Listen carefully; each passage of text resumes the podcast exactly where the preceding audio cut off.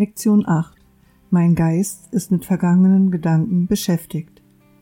Dieser Gedanke ist natürlich der Grund dafür, weshalb du nur die Vergangenheit siehst.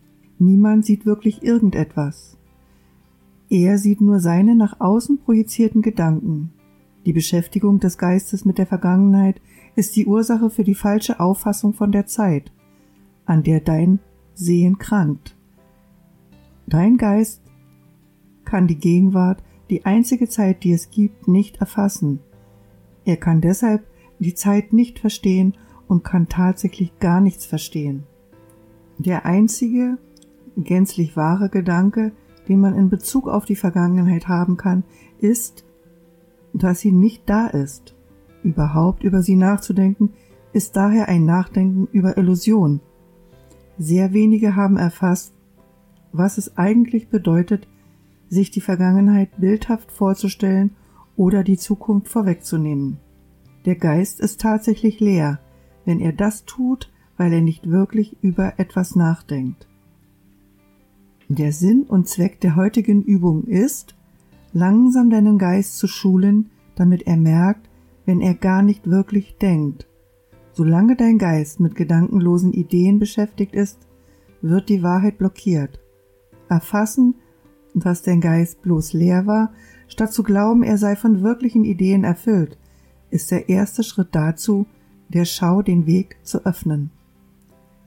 Die heutigen Übungen sollten mit geschlossenen Augen durchgeführt werden.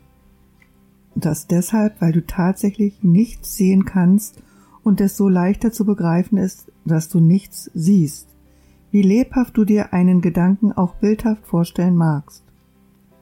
Erforsche deinen Geist so unbeteiligt wie möglich etwa die übliche Minute lang und nimm die Gedanken, die du dort findest, lediglich zur Kenntnis. Benenne jeden nach der Hauptperson oder dem Hauptthema, die darin vorkommen, und geh dann zum nächsten über. Leite die Übung Zeit ein, indem du sagst, ich scheine gerade darüber, Punkt, Punkt, Punkt, nachzudenken. Nenne dann jeden deiner Gedanken konkret zum Beispiel.